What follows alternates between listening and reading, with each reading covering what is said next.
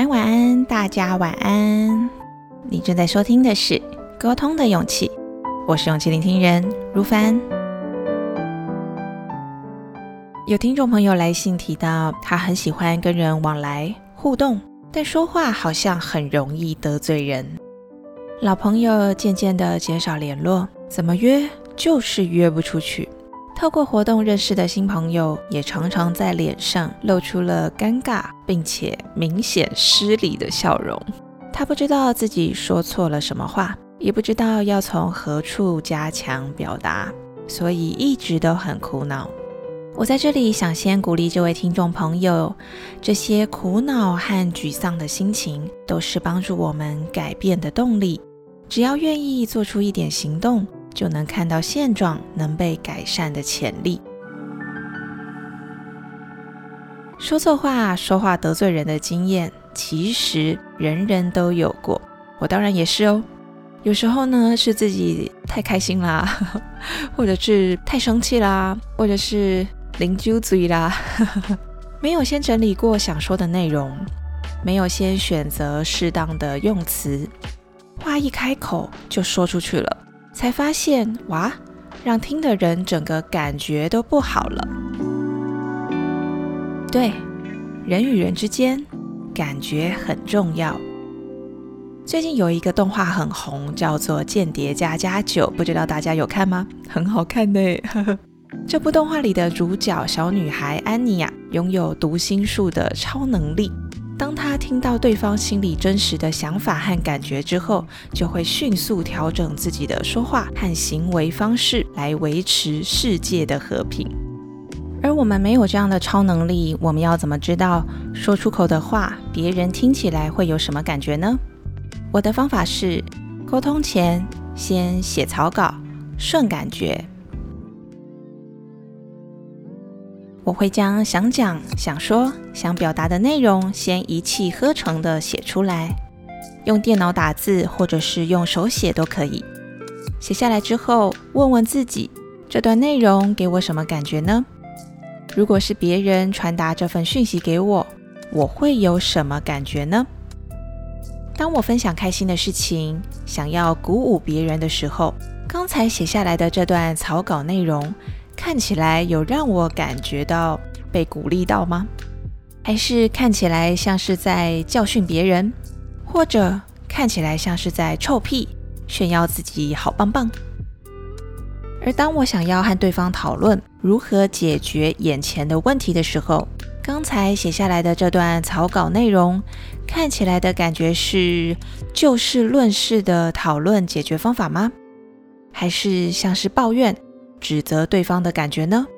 而文字的选择是中性、理性的，还是是具有攻击性、情绪性的词语呢？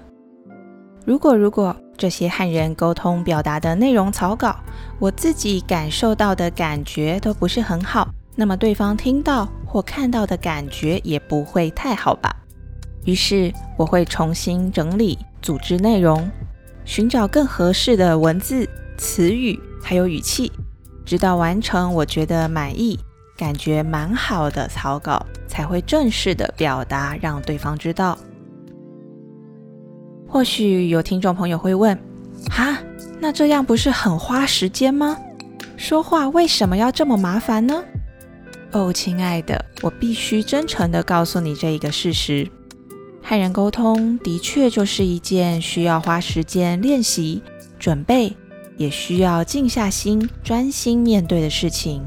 如果想要省下这些沟通的准备时间，省下这些麻烦，我的经验是，后续会面对更大的麻烦，也会需要花更多的时间去补救说错话的麻烦，甚至想救也救不回来。聊到这里，可能让人觉得压力山大。不过，我也想和大家分享的好消息是，当我试着一步一步练习这个 SOP，沟通前先写草稿，顺一顺内容的文字和语气，调整调整感觉，再说出口，或者用文字讯息传达，和人互动就不会再那么紧张，并且随着经验累积，这个写草稿顺感觉的 SOP 速度也会越来越快。有时候不用再动手写，而是在脑袋瓜子里就能很快组织好草稿，完整的表达喽。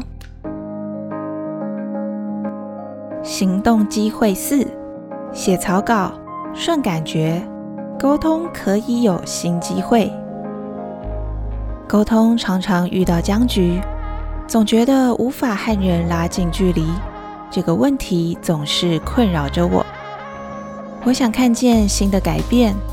我想试试新的练习。表达前，先给自己一点时间，写下草稿，念过三次，调整文字，顺顺感觉，使用合适的语言，创造好的感觉。我相信练习的行动会带来改变。我会发现，沟通可以有新的机会。这是今天想透过节目和这位听众分享的方法。如果常常遇到沟通僵局，不知道自己说错了什么话得罪人，就和我一起练习，在表达前都先写写草稿，顺一顺感觉吧。请相信，只要愿意为自己做出一点行动，一定就能看到改变的机会和可能性。我是勇气聆听人如凡，每个星期天晚上的十一点钟，分享一小段沟通的勇气，为大家打气打气。欢迎订阅追踪这份勇气，让我在空中陪伴你。祝福大家迎接新的一周，拥有好心情。我们下周见喽，拜拜。